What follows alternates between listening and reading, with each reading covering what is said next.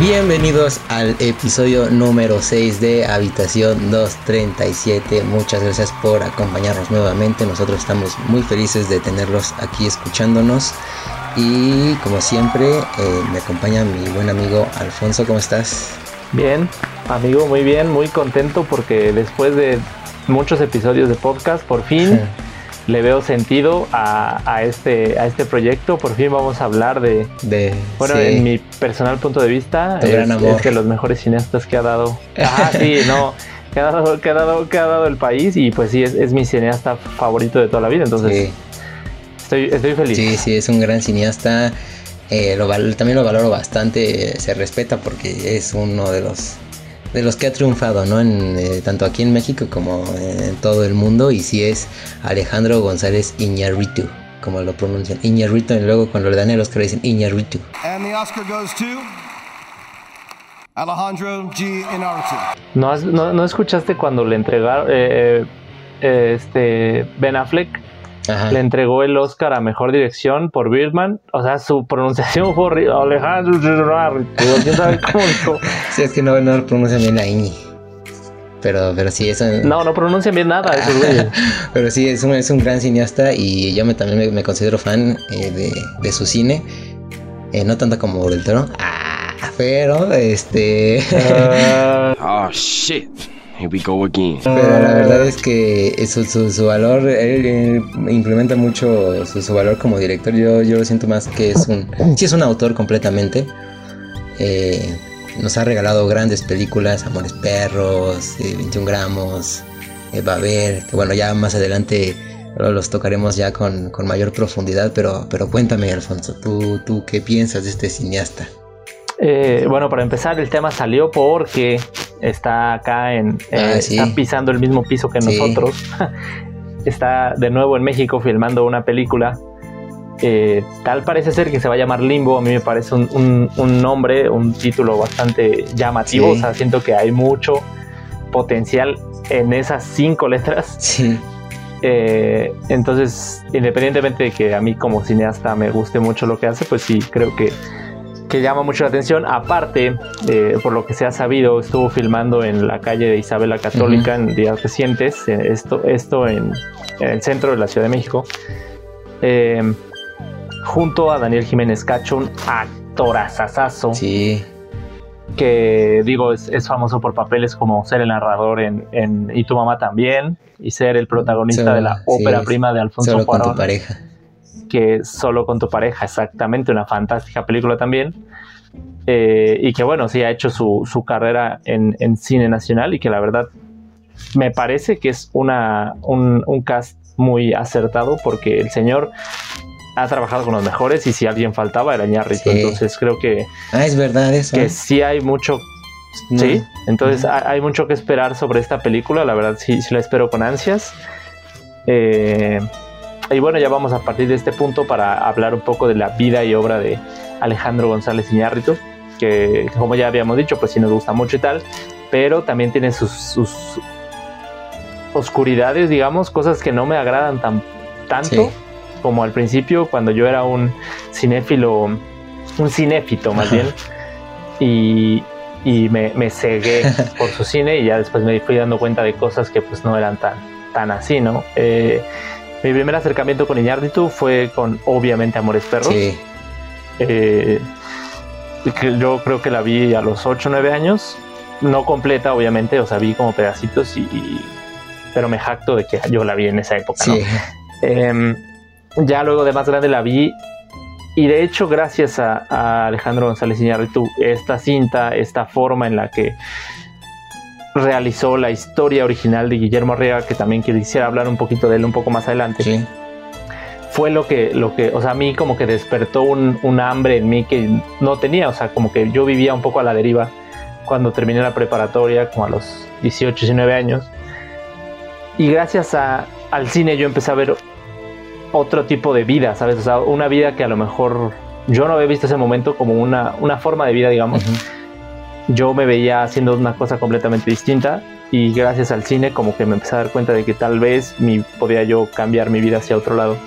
Y gracias a Amores Perros, que hoy en día sigue siendo mi película favorita y es probable que lo sea toda mi vida, sí, eh, sí me di cuenta de que yo podía hablar, ¿no? Yo podía también narrar algunas cosas, ¿no? Y digo, no estoy para nada bajo ninguna circunstancia, en ningún modo, en, un nivel como para llevar alguna de mis historias al cine, pero, pero digo, o sea, gracias a eso fue que estudié la universidad en otra cosa, no, no realmente como yo, o sea, mi vida iba a ser mucho distinto de no haber sido por haber comprendido y visto con unos ojos distintos Amores Perros cuando cuando empezaba mi vida adulta, entre comillas. Entonces le guardo cierto cariño por ese aspecto. Sí, y aparte creo que es una de esas películas que sí tienes que ver, yo creo que ya a una edad un poquito más adulta, porque igual no la, no la logras percibir del todo, ¿no? Yo siempre, por ejemplo, eh, pongo el ejemplo del exorcista, ¿no? Que yo el exorcista le, tenía un chorro de miedo cuando era niño y ya la vi a una edad igual muy avanzada como eso de los 17, 18,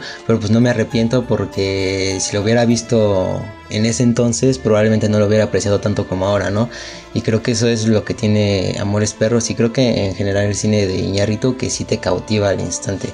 O sea, tiene cosas que son bastante, bastante eh, originales. Que también creo que hay, hay cosas que, que vienen directamente del cine de, Guillermo Arriaga y de lo que él escribe y de lo que hace.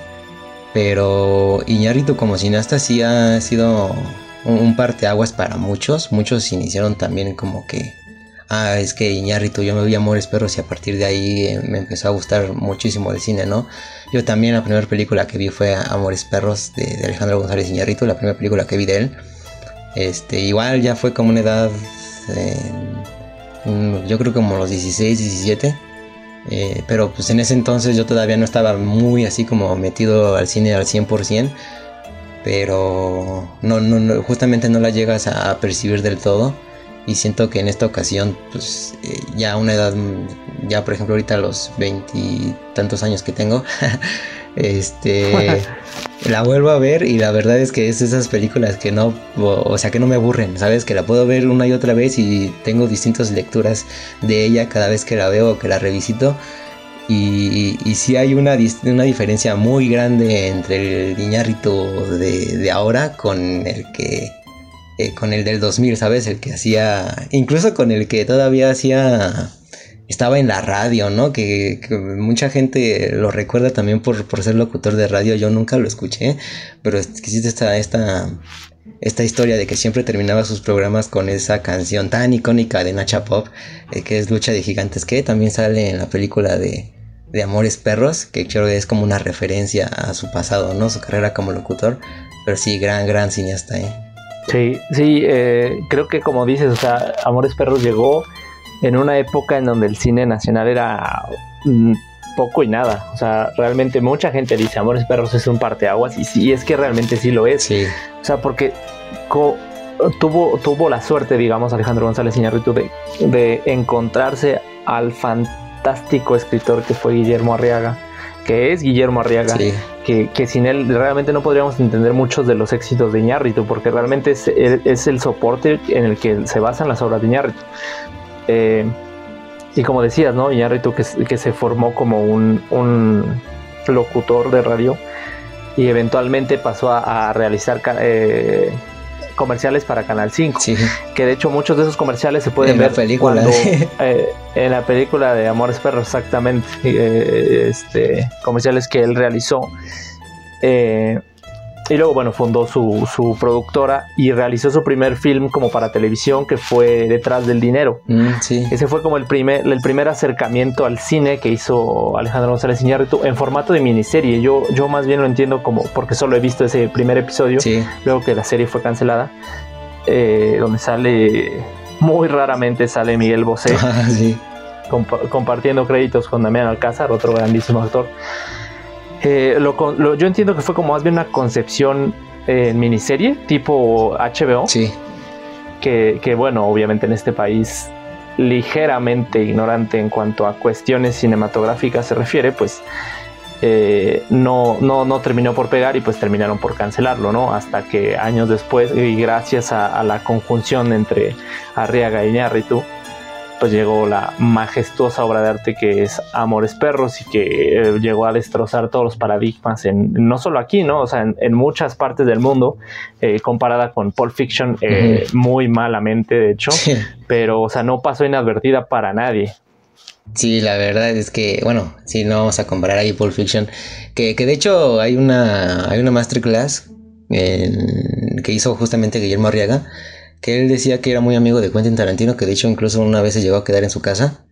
Este, pero también existe un momento, ¿no? En el que se separaron y no se sabe muy bien como por qué razón, pero fue a partir de ahí como que el cine de Iñárritu eh, dio un giro completamente distinto y, se empezó a enfocar en otras cosas. Pero también existe esta historia que de hecho Guillermo Arriaga lo menciona, que igual y no sé si ya todo es cierto o si lo dice por coraje o algo así, pero él dice en una masterclass que Iñárritu se le acercó pidiéndole que escribiera una comedia. O sea, no sé qué tan cierto es lo que dice Arriaga, pero imagínate, ¿no? Que Iñárritu se te acerque y te diga, es que quiero, quiero dirigir una película, pero, pero quiero que tú me escribas una comedia, ¿no? Y, Guillermo Arriaga le dijo, no, es que ves que yo, tengo esto. Y si quieres, este, te lo doy y lo diriges, pero creo que en parte su separación también vino en que en que Iñarrito a veces como que acaparaba todo, ¿no? Como que no le daba el crédito suficiente a, Arriaga por, por sus obras y eso obviamente fue, fue el resultado de, una relación que al final pues se terminó perdiendo.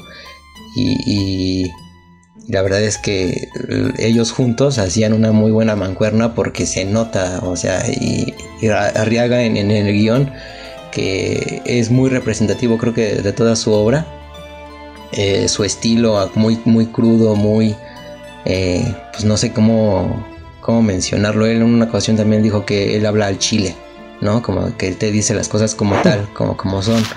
Entonces, eh, mezclar e-, ese, esa parte de, un México tan, también tan crudo, no tan real, y, y que venga Iñárritu y que lo sepa dirigir, fue como que pues, fue como una bomba, ¿no? Porque Iñárritu justamente sí venía como de todo esto lo que había hecho en Canal 5, pero dirigir una película como esa, o sea, que sea tu ópera prima, es como, güey, no manches, la neta sí te la rifaste bien chido. Sí.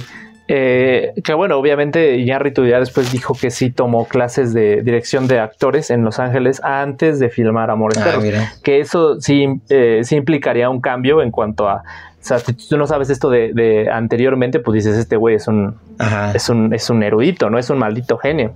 O sea, sí es un maldito genio, pero primeramente se formó para ser un maldito genio. Entonces digo, sí valió la pena porque gracias a eso exprimió una actuación fantástica de un novato Gael García Bernal que eventualmente miren lo que se convirtió, ¿no? Realmente él como director de actores, la verdad es fantástico. O sea, en todas sus películas, no hay una sola película que no haya habido alguno de sus actores que haya sido nominado al Oscar. O sea, realmente, y gracias a él, eh, bueno, entre comillas, ¿verdad? Porque pues también mucho se debe al, trabajo del actor como tal. Pero, digo, con la, con la visión de, este cuate, pues realmente, por fin, después de ser ignorado por años y por emblemáticas actuaciones como El Aviador o, Diamantes Sangrientos, Leonardo DiCaprio logró coronarse con el eh, Oscar a Mejor Actor. Entonces, este, por ahí siento que pues sí tiene que ver un poco eh, González Iñárritu.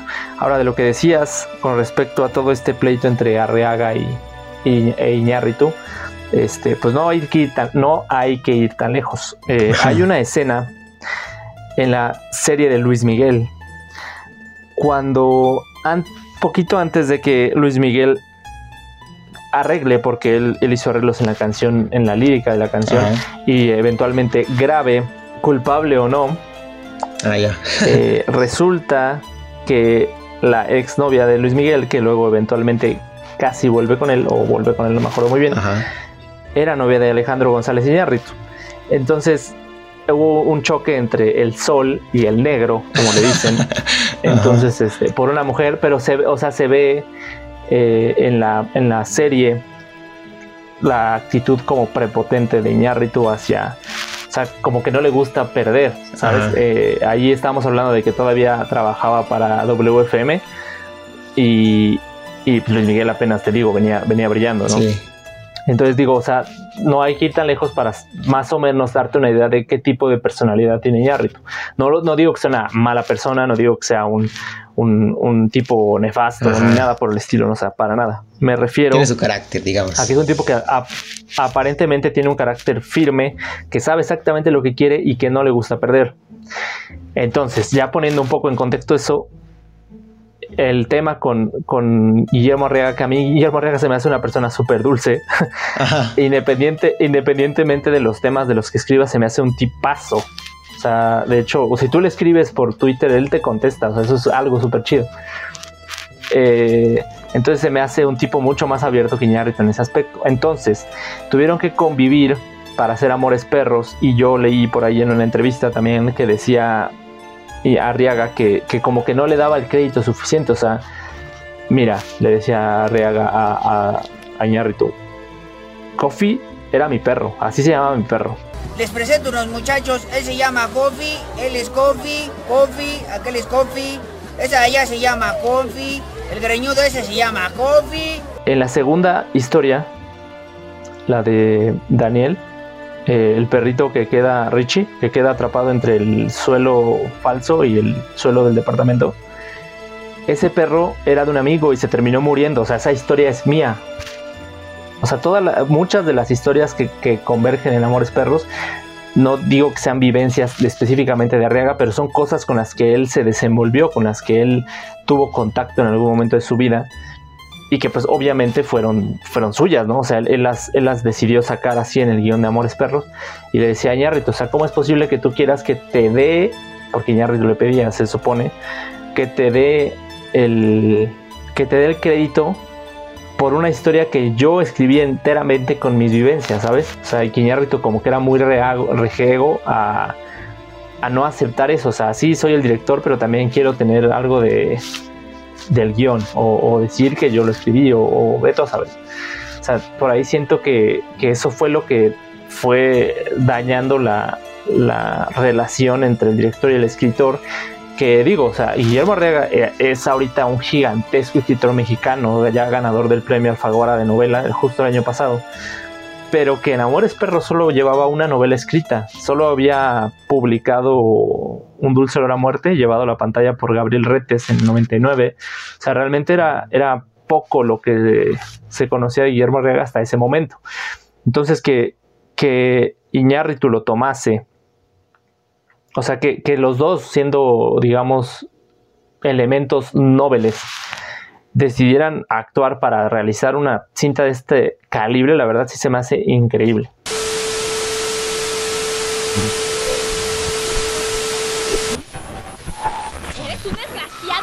Animal, inútil, bruto, baquetón, Si usted está harto de la suegra, pues mándela a Shanghai.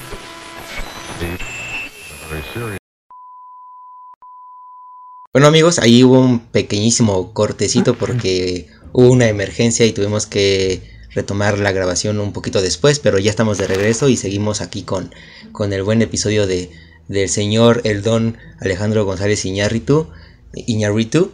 Y pues bueno, eh, Alfonso comentaba así que Guillermo Arriaga es, es un escritor que para él se le hace como que muy así, muy tierno y todo. Yo he tenido fortuna de, leer su, lo que fue su último libro. Eh, y la verdad es que sí se asemeja mucho lo que ha hecho, eh, creo, con lo que ha hecho en la literatura, con lo que ha hecho en, la parte de, sus guiones. O sea, esta, de estos cambios temporales, de, cómo va saltando de, de, un momento a otro, sí se nota mucho en el cine de Arriaga. Y yo te iba a comentar, sí es cierto que que sí hay un punto en el cine de, de Iñárritu que en el que sí se siente que eh, ese, ese, esa separación entre, entre Arriaga y Iñárritu, ¿no? Como que hubo un tiempo en el que sus películas se, enfocaban mucho en, en, una estructura muy similar a justamente estos cambios de, tiempo muy, muy en el que muy tipo historia coral. Y luego a partir de que dejó de trabajar con él como que su estilo cambió completamente. No sé si es como que mi, perspectiva o como sí como mi perspectiva de que hubo un momento antes y un momento después de que empezó a trabajar con, Guillermo Arriaga. Porque por ejemplo con el Renacido y, lo que es Birdman son películas, creo yo, muy distintas a lo que había hecho con Babel o lo que hizo con justamente con Amores Perros, eh, con 21 gramos, o sea, son, no sé, siento que, que sí hay una estructura muy distinta en sus películas a partir de que, de que le dijo adiós al, al, pobre Guillermo Arriaga, que yo sí estoy de acuerdo que tuvo que pues dejar que Guillermo Arriaga se llevara todo, todo, toda la pues, todo lo del guion, ¿no? Porque prácticamente él fue el quien escribió la historia y creo que de ahí viene muchísima de la magia de, Amores Perros, pero no sé qué opinas. Sí, no, definitivamente. Eh, yo sí es hashtag Guillermo Arriaga, yo sí te creo, porque eh, yo sí creo que sí, yo a mí Iñárritu siempre lo he citado como mi cineasta favorito toda mi vida. Amores Perros es, eh, yo como decía anteriormente, o sea, Amores Perros es la película favorita de toda mi vida, o sea, y probablemente sea mi película favorita toda la vida. Eh, o sea, llegó a un momento en mi vida muy, pues como que yo me sentía como un, poco perdido, un poco como sin, no sé, ¿no? Como que, no sé, me, me, me, ajá, sí, me, me, llegó un momento de la vida en que me cambió por completo la perspectiva de dónde yo iba dirigido, entonces le tengo, lo guardo mucho cariño, independientemente de que sea una de las mejores películas que se ha filmado. Este, no, pero es este, es parte de la ambientación porque estamos hablando de amores perros, güey. Ah, sí, cierto. Ah, mira. Justamente ahorita que empezamos a grabar.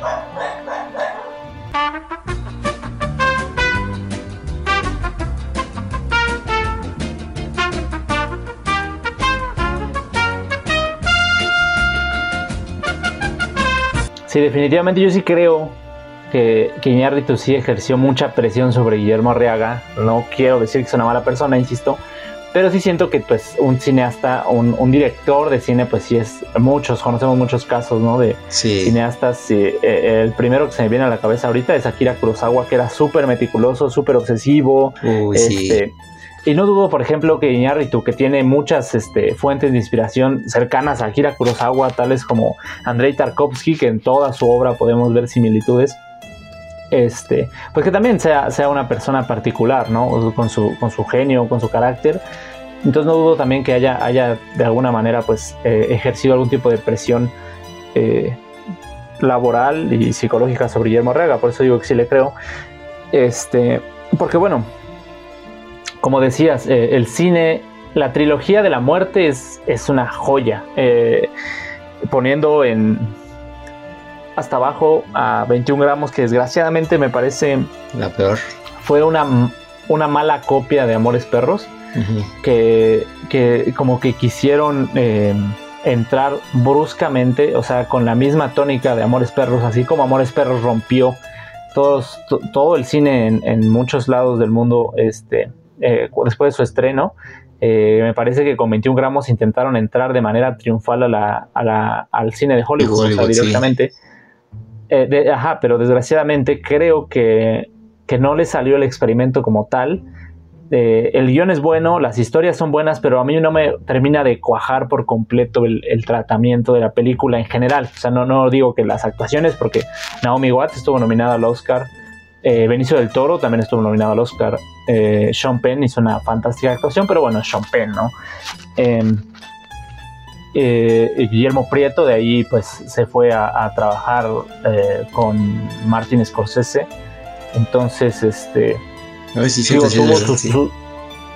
sí, eh, tuvo, sus, lados positivos esa película, si bien para mí es el fracaso más grande de, de, de Iñárritu como director, no necesariamente el de Guillermo Arriaga, pero creo que sí es, es notorio, por ejemplo, como decías, este, la, la mano de Guillermo Arriaga detrás, de todo. Él cita mucho a William Faulkner como su máxima eh, para, para, escribir. Eh, y sí, o sea, si, si tú has tenido la oportunidad de leer a William Faulkner, eh, el baño de sangre, digamos, el, tratamiento psicológico y la densidad que vives en un libro de William Faulkner, se, es, lo puedes encontrar en las, en las novelas y relatos de Guillermo Arriaga, ¿no? Eh, eso es muy interesante. Y ahora, con, lo que decía respecto a que sí, obviamente se nota cuando termina la época entre Arriaga y Iñárritu y empieza la época de Iñárritu solo y de Guillermo Arriaga. El cine de Guillermo Arriaga intentó realizar, ¿no? También él después de Babel, que fue como, yo creo que el, mayor logro entre los dos cinematográfica, eh, más bien en, cuestión de premios, porque digo, cinematográficamente también está muy buena, pero, pero me parece mucho más densa Amores Perros que Babel, y que Babel es una joya, eh, que logró muchísimas nominaciones al, al Oscar, que competía contra, pues sí, un monstruo, desgraciadamente, que era Martin Scorsese, que ese año pues terminó por barrer. A mí me parece injustamente, pero bueno. ¿Con qué estaba compitiendo en, en, Martin Scorsese? The Departed, Los Infiltrados. Ah, ya, ah, sí.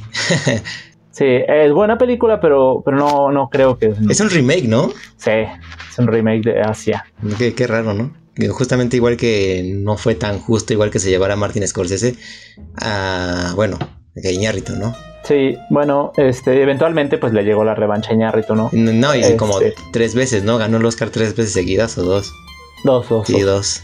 Este, sí, bueno, eh, el punto es que bueno, fue, fue como el, la fantástica, el fantástico cierre de la trilogía.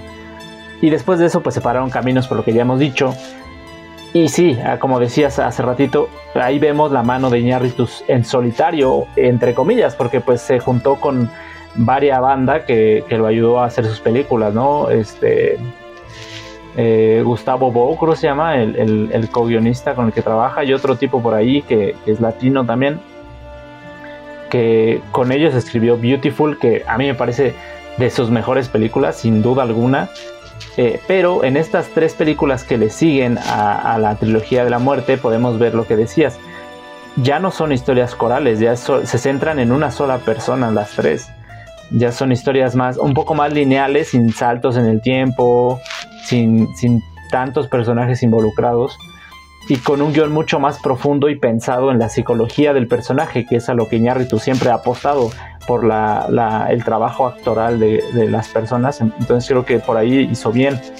Sí, que, que creo, que perdón por, por, interrumpirte, pero creo que ahí sí se nota, o sea, mucho el cambio en el sentido, por ejemplo, de Birdman y El Renacido, creo que es más no sé, creo que la, belleza de esas películas viene como de más del, del aspecto técnico y visual, ¿no? Por ejemplo, estos planos largos en, en Birdman que son pues, plano secuencia, ¿no? También sucede lo mismo en, en, The Revenant, que creo que sí se distingue bastante porque antes de, de eso, o de que empezara a trabajar con, con el chivo, no, no, se veía, ¿no? En Amores Perros o así, como que ese aspecto eh, enfocándose más en lo visual, no sé. Sí, es cierto, porque todavía en Beautiful, que fue como todavía su último trabajo, digamos, eh, normal, entre comillas, o sea, su último trabajo al que nos tenía acostumbrados, el grano de la fotografía todavía está muy alto, este, hay muchísima cámara en mano, eh, los encuadres no están tan limpios, tan cuidados, pero porque así era su trabajo, o sea,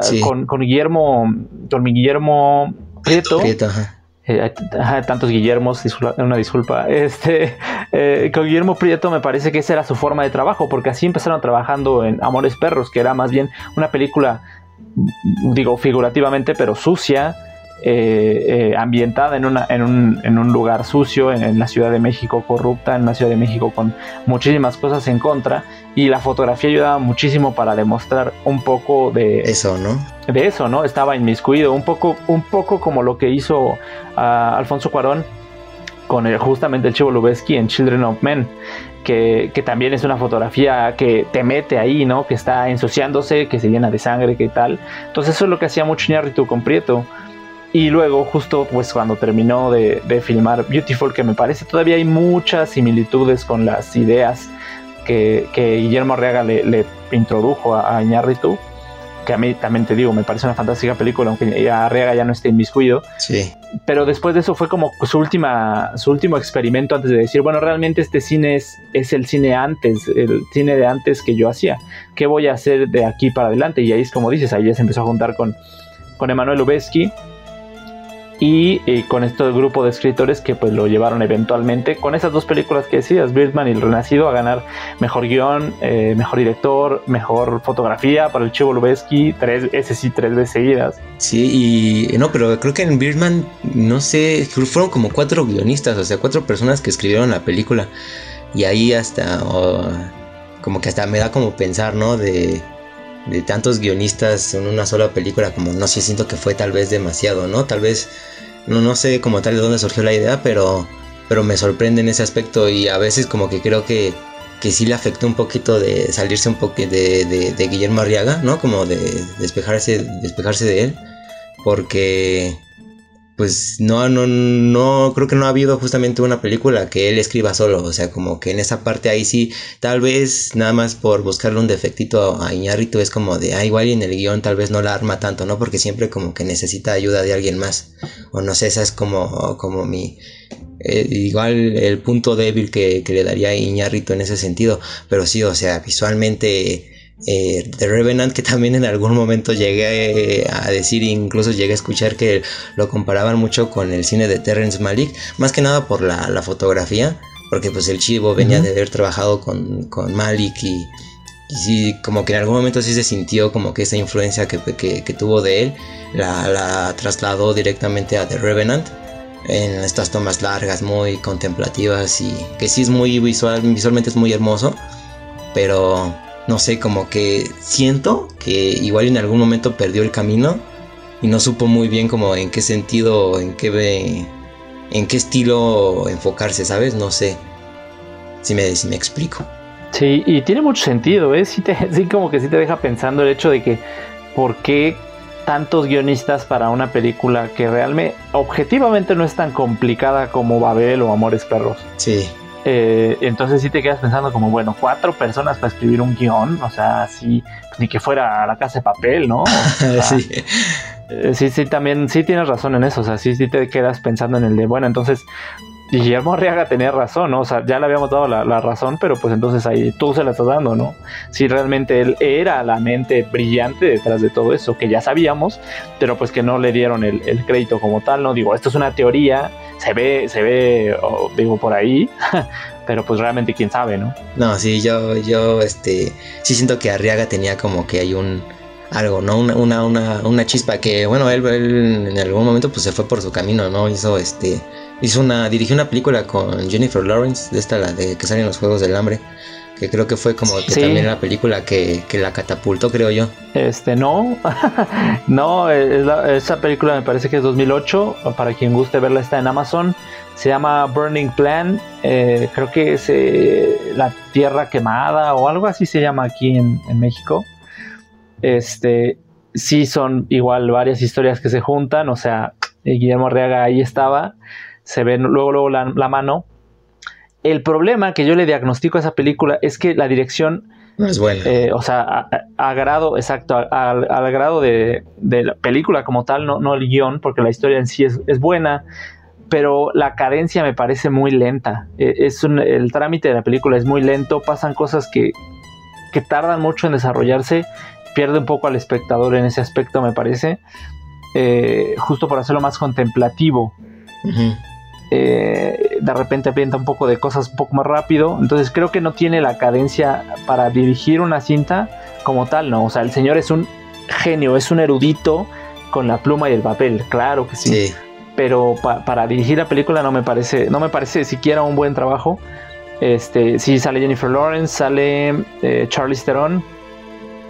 O sea, tiene, tiene un buen eh, sí, un buen cast, pero, pero no, no me parece que de ahí haya salido este gran, como director, ¿no? ¿no? para nada. También sale Kim Basinger, pero pero no, no me parece que haya sido como un excelente trabajo, una buena ópera prima. No, porque de ahí también no ha, no ha dirigido otra cinta. En cambio, ha, ha sacado dos novelas, ya es premio Alfaguara de literatura el señor, o sea, es un grande, muy, muy grande de la literatura mexicana. Sí. Pero pues ahí se nota, ¿no? Que cada quien era bueno para algo y, pues... Exacto, sí, ahí es cuando te ves que te, das cuenta que se complementaban muy bien, ¿no? Porque uno estaba justamente en la pluma de papel, otro en la dirección, que eso es lo que sí puedo destacar de Iñárritu, que es un gran director, o sea, sabe en dónde y en qué momento poner la cámara, sabe dirigir actores, eh, o sea, sí tiene una habilidad impresionante, que creo que también ya venía de, pues sí, de todo este de todo este currículum que hizo antes, que hizo antes ¿no? De él venir de, de, la publicidad, de la radio, o sea, sí se nota bastante. Sí, sí, claro, eh, desde un principio que trabajaba para Canal 5 como haciendo sus pininos, este, sí tiene muy buen ojo, o sea, realmente el, señor sí tiene muy buen ojo. Ese, ese mm, diplomado de dirección de actores que tomó en Los Ángeles, que creo que sí comentamos al principio, este, pues sí se nota, la verdad, leguas. O sea, todas y cada una de sus películas, los protagonistas los, los han estado nominados al Oscar, o sea, ya no digamos al Globo de Oro, al BAFTA o algún premio de sindicato un poco menor, ¿no? Han estado en los Oscars, todos, cada uno, todos y cada uno. Y bueno, él logró a final de cuentas darle el Oscar a, Leonardo DiCaprio, que bueno, ya sabemos que la academia se decantó, ya sabemos por qué se decanta la academia. Este, entonces, pues bueno, igual eh, contribuyó un poco a que Leonardo DiCaprio por fin pudiera ganarse su Oscar. Sí, bueno, ahí bien, bien por, por el señor DiCaprio que yo creo que se lo merecía más, no sé, yo en El Lobo de Wall Street. Pero, o sea, la actuación que hizo ahí en The Revenant sí es muy buena. Pero, por ejemplo, me, me recuerdo también esta anécdota que en algún momento él cuenta con Gael García que él estaba, eh, Gael estaba estudiando creo que en Londres y le llamó Iñárritu para, para ver si podía actuar en su película, ¿no? Pero él estaba estudiando, entonces no se podía salir de ahí, entonces inventaron como una enfermedad así muy rara mexicana y fue la única manera en la que él se pudo regresar a México para grabar la película. O sea, o sea, son hasta ese punto puede llegar como que, que el director que ya lo comentabas también que por ejemplo, así Akira Kurosawa o Stanley Kubrick o el propio Hitchcock, que eran muy meticulosos con, con la forma en la que dirigían, en la que plasmaban su visión y la verdad es que Iñárritu sí entraría dentro de esas dentro de esos directores que creo que al día de hoy ya son icónicos, o sea, si vas a la escuela de cine creo que sí te lo enseñan. Deben estar en los libros de ahí de historia cinematográfica, yo creo. Sí, claro, claro, definitivamente.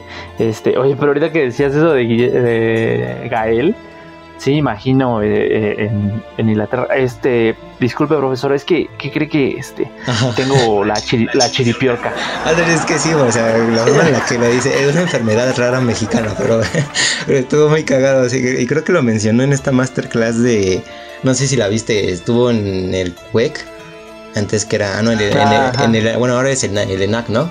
Hace como 3, 4 años, ¿no? Ajá, que estuvo ahí Fernanda Solórzano, lo, entre, bueno, lo entrevistó y pues la, la, masterclass dura como tres horas.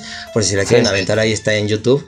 Y ahí cuenta esa anécdota que, bueno, yo nada más la estoy así como que dándole un pequeño, una, una pequeña chispita para que la gente que lo quiera ir a escuchar o ver. Pero sí, o sea, es un gran director que ha tenido una trayectoria enorme, gigantesca. Pero, pero sí, de repente me saca de onda también el hecho de ya en algún momento trabajó con, con Arriaga y sí cambió bastante su estilo. Y ahorita lo, la razón por la que comenta, empezamos a, hablar de, de Iñárritu es su película actual que es como que me tiene como que muy muy muy picado porque no se no se sabe muy bien de qué va a tratar solo se sabe que hay grandes actores que incluso el título ya es este como que te dan no sé una visualización de qué podría ser pero pero no sé eh, sí eh, y me parece que, es buena idea. Y me parece por ahí que, bueno, ahorita lo diré.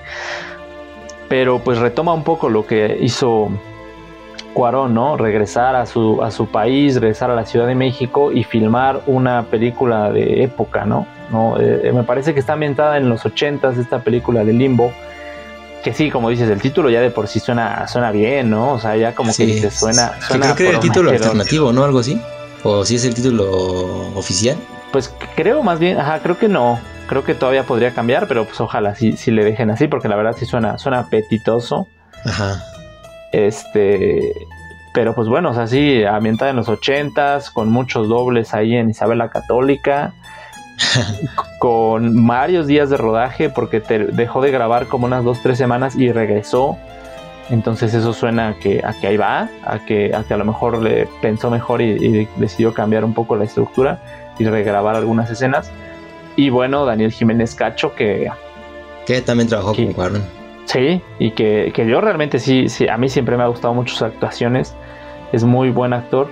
Entonces, este, pues sí, yo sí, independientemente, aparte de que es de Iñárritu, pues sí, creo que sí va a ser una buena película. Sí, pero a ver, yo, te tengo una, una preguntota ya. Eh, ¿qué película, con qué película sí te quedarías con, con la de Iñárritu? ¿Cuál dirías? O sea, ya me dijiste Amores Perros, pero no sé, una que no sea Amores Perros, ¿cuál crees que sea la segunda que le, que le sigue? Así, peliculón de Iñárritu. Beautiful. ¿Beautiful? Claro, sin duda alguna. yo, yo, yo, yo me quedo con Birdman. Es que Birdman me gusta bastante. Y aparte, creo que es una faceta de él que no habíamos visto que le mete mucha comedia. Está saca la Finakis, que uno no pensaría que trabajara con él, pero pues qué raro, ¿no? O sea, me, creo que Birdman, y aparte, el que se lleva a cabo todo en un plano secuencia, que obviamente hay momentos, obviamente, en los que, que tuvo que cortar, ¿no? Pero eh, el que haya pues, utilizado esa técnica y el que aparente ser un plano secuencia así seguido está, está muy chido. Sí, porque aparte era, era o sea, se- ahí le tiró súper alto para los premios. Sí, O sea, la película, es, o la, la- obviamente la manufactura de la película es muy buena. Eh, las actuaciones, Michael Keaton es gran actor. O sea, y realmente es, es como la historia de Michael Keaton, la película, ¿no? O sea, revivió gracias a esa película la carrera de, de Keaton. Este, Edward Norton también ya venía como en, en decadencia. Sí, en declive. y en declive lo logró. Emma Stone, que nunca estaba en decadencia. eh, sí. pero pues que ahí, o sea, eh, sí estaba haciendo como currículum, ¿no?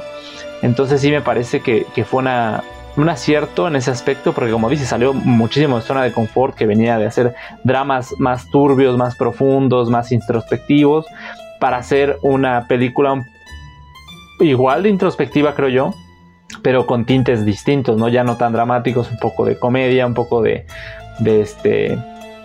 Pues sí, como dices, de chistes, este... Sí, como esa, de esta de- crítica también, ¿no? De, de- del cine de superhéroes que, que es un poco irónico porque Michael Keaton venía de, viene de, de ser uno de los Batmans más, más recordados, ¿no? O ah, recientemente el buitre en, Spider-Man Homecoming. Exactamente. Entonces sí, como que tuvo muchos, muchos aspectos lejanos, muy lejanos de Iñárritu, al menos que a todos nos parecía muy lejano y de repente, pues de repente salió y sí fue un, un- un gran golpe, ¿no? En, en el cine. Y este, a pesar de que por ahí le opacó un poco los globos de oro Richard Linklater, Así con Boyhood, ¿no? ajá, pero pues bueno, la verdad sí, sí es una... Muy, la muy odiada Boyhood. Sí, oye, oye, no se vale eso, ¿eh? Bueno, pero ya, ya ahí Iñárritu se desquitó con, no manches, con un chorro de Oscars. Yo no sé cuántas tenga, porque creo que se llevó a mejor película, dirección. O sea, el tipo sí. Guión. Ah, guion, exacto, sí. O sea, el tipo y el chivo lo ves que también se llevó lo suyo. O sea, de ahí en adelante todos, o sea, es como. Sí, hay como que esta fama en Hollywood de que si ganas el Oscar todos quieren trabajar contigo, ¿no? Sí, claro, aparte te has de vender mucho mejor, o sea, ya es currículum y ah, bueno, pues vamos. Sí, exacto. o sea, aunque y su decisión también me sorprendió que decidiera también como regresarse aquí a México a, filmar su nueva película. Yo igual pensé que se iba a quedar todavía un, un rato allá haciendo, algo- haciendo algo distinto. Pero pues qué chido que, que regresó a México nuestro paisano Iñárritu. Sí, eh, te digo, por ahí también yo leí ya tiene algún tiempo que me parece que mi buen amigo Guillermo del Toro también quiere, quiere regresar a, a filmar acá. Sí, pero es que ya es como, eso también ya siento que a veces es presión de los fans, ¿no? Que le preguntan, bueno, regresas a México y todos quieren que regrese y él en algún momento dice que va, puede regresar con una película, hablando de Guillermo del Toro, que puede regresar con una película de, de, de luchadores y vampiros, o sea, En blanco, y, en blanco y negro, ¿no? ajá, algo así, entonces, o sea, ese para mí sí me interesaría, estaría muy chido. Si tú lo dices. Round one. Fight! Eh, ya sabemos que aquí eh, Totoro San no es muy apreciado, chicos. Yo trato de defenderlo todo lo que puedo. Pero es que Alfonso es muy. No sé, no me deja, chicos. no me deja. Que, que bueno, le- eh, ahí sí tengo que destacar que. ah, O sea, por más fan que sea de Guillermo del Toro, creo que Iñárritu sí. Sí tiene un plus más, porque él es muy bueno en todo. Que yo creo que Guillermo del del Toro le gana a Iñárritu en cuestión de guion, ¿eh? Porque ahí sí creo que Guillermo del Toro se mete de lleno a escribir los personajes, todo, o sea, él solito. Él no necesita ayuda de nadie, entonces. Ay, no, César, es que, es que tú me das cuerda. Yo, yo no quiero, de verdad, yo quiero mantener la paz. Real, ¿Qué, qué tan difícil puede ser escribir un guion en las películas de O sea, ¿qué tan profundo psicológicamente es, es la tipa de la forma del agua? A ver, explícame, por favor. Round two. Fight! Ah, ¿Qué pues tiene una profundidad muy grande, por ejemplo, este, el hecho de que sea, por ejemplo, esta historia de que es muda, no sabemos, nos de repente dan ahí unos, unos vistazos de que pudo haber sido, no sé, como que violentada por alguna persona y por eso se quedó muda, ¿no? Porque tiene estas cicatrices en la, en la garganta justamente que, que indican que algo le pasó, pero no sabemos, ¿no? O sea, si hay como que una psicología, detrás de los, de los personajes, incluso el propio Iñárritu y que Cuarón lo han mencionado que Guillermo del Toro tiene, tiene mucho de de Hitchcock, por ejemplo, ¿no? Porque él hace todos sus estudios. No, o sea, ellos, ellos, lo han dicho, yo no lo estoy diciendo. ellos lo han dicho. Es que de que... Son amigos, que ni modo que le digan, ah, están bien pinches feas sus películas, ¿no? no, pero, no creo. No, pero, pero, es que sí tienen razón porque, o sea, no, no me refiero a que tenga, eh, digamos, sea tan estricto como Hitchcock, ¿no? Me refiero a que es muy meticuloso en el sentido de que hace todos sus storyboards, o sea, sí planea eh, cuadro por cuadro, sabe muy bien qué es lo que quiere filmar. Se ha mencionado muchas veces que él llega a hacer hasta cinco cuartillas o más de, de, puro, de pura psicología de sus personajes. O sea, sí, sí, sí se mete de lleno a las filmaciones, el, buen Totoro-san. Hmm. Pero bueno. Pero bueno, está bien. Pero sí, o sea, yo a ver, eh, me amo a Guillermo del Toro, pero Iñárritu creo que sí hay un poquito más arriba, nada más poquito así, un escalón. No, o sea, los dos están más arriba de, Guillermo del Toro. O sea, me refiero a, Cuarón ah. y, y Iñárritu. O sea, los dos están muy por arriba de, del, Toro. no, yo creo que. A ver, esta es una anécdota así, cierto, de, de Amores Perros.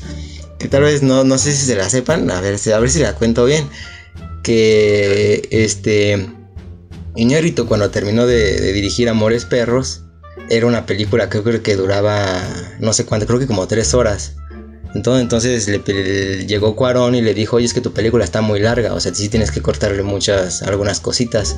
Entonces, eh, Iñárritu, así como ya hablamos que es muy terco, él decía, no, es que mi película está bien, está bien, está bien. Entonces, eh, Cuarón le habló a Del Toro para que lo hiciera entrar en razón. Entonces lo invitó a su casa, donde estaban editando la película, creo. Eh, eh, se conocieron toda la onda y del Toro le dijo es que si le faltan por lo menos unos un unos dos minutos de, edición o sea sí le debes de cortar algunas cosas y o sea Guillermo del Toro llegó y le lo entrar en razón y le dijo sabes qué es que esto no está no no puede ser una película así como tal no tienes que editarle algunas cosas entonces sí o sea sí se sabe que Guillermo del Toro sabe muy bien de las cosas de lo que está haciendo.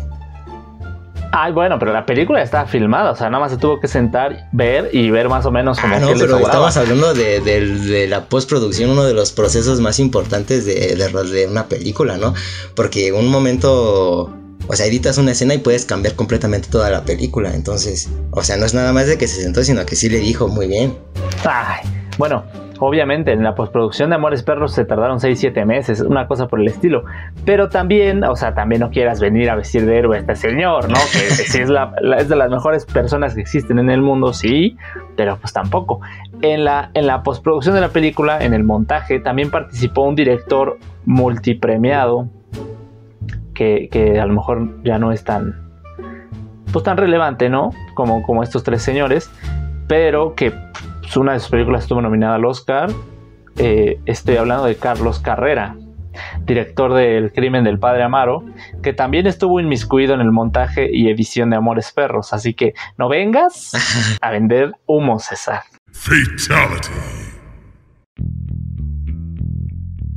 Bueno amigos, hemos llegado al final de este bonito episodio enfocado en el buen cineasta eh, Iñárritu, Alejandro González Iñárritu. Eh, un gran cineasta que sí ha marcado muchas generaciones, o sí hubo un antes y un después de Amores Perros. Ustedes si no la han visto, véanla, está en Amazon Prime y creo que también en Filmin Latino por si la quieren checar. La verdad vale mucho la pena toda su filmografía. Además creo que es muy fácil de entrar en su cine porque tampoco es como que tenga más de 50 películas, no, no es Woody Allen, pero este, o sea, sí, sí tiene eh, filmografía como para que se adentren, se, se aprendan también de su cine, que es muy valioso. Y pues nada, amigo, muchas gracias por, acompañarme otra vez. No, gracias, a ti por siempre aguantar mis desplantes con Guillermo del Toro. Gracias a ti por aguantar mis perros. no, sí, este. Recuerden que nos pueden seguir también en todas las redes sociales. Estamos subiendo contenido muy chido, muy chévere. Entonces, síganos como arroba habitación 237-bajo en Instagram, en Twitter, Facebook. Nos van a encontrar. Les, les repito, hay muy, muy, muy buen contenido. Entonces, no, no se despeguen de, todos esos enlaces porque seguramente van a encontrar información interesante. Pero otra vez muchas gracias amigo, muchas, muchísimas gracias. No, gracias a ti, como siempre un placer. Y pues bueno, yo soy César Aguiñaga, conmigo estuvo el buen Alfonso García y nos vemos en el próximo episodio. Chao.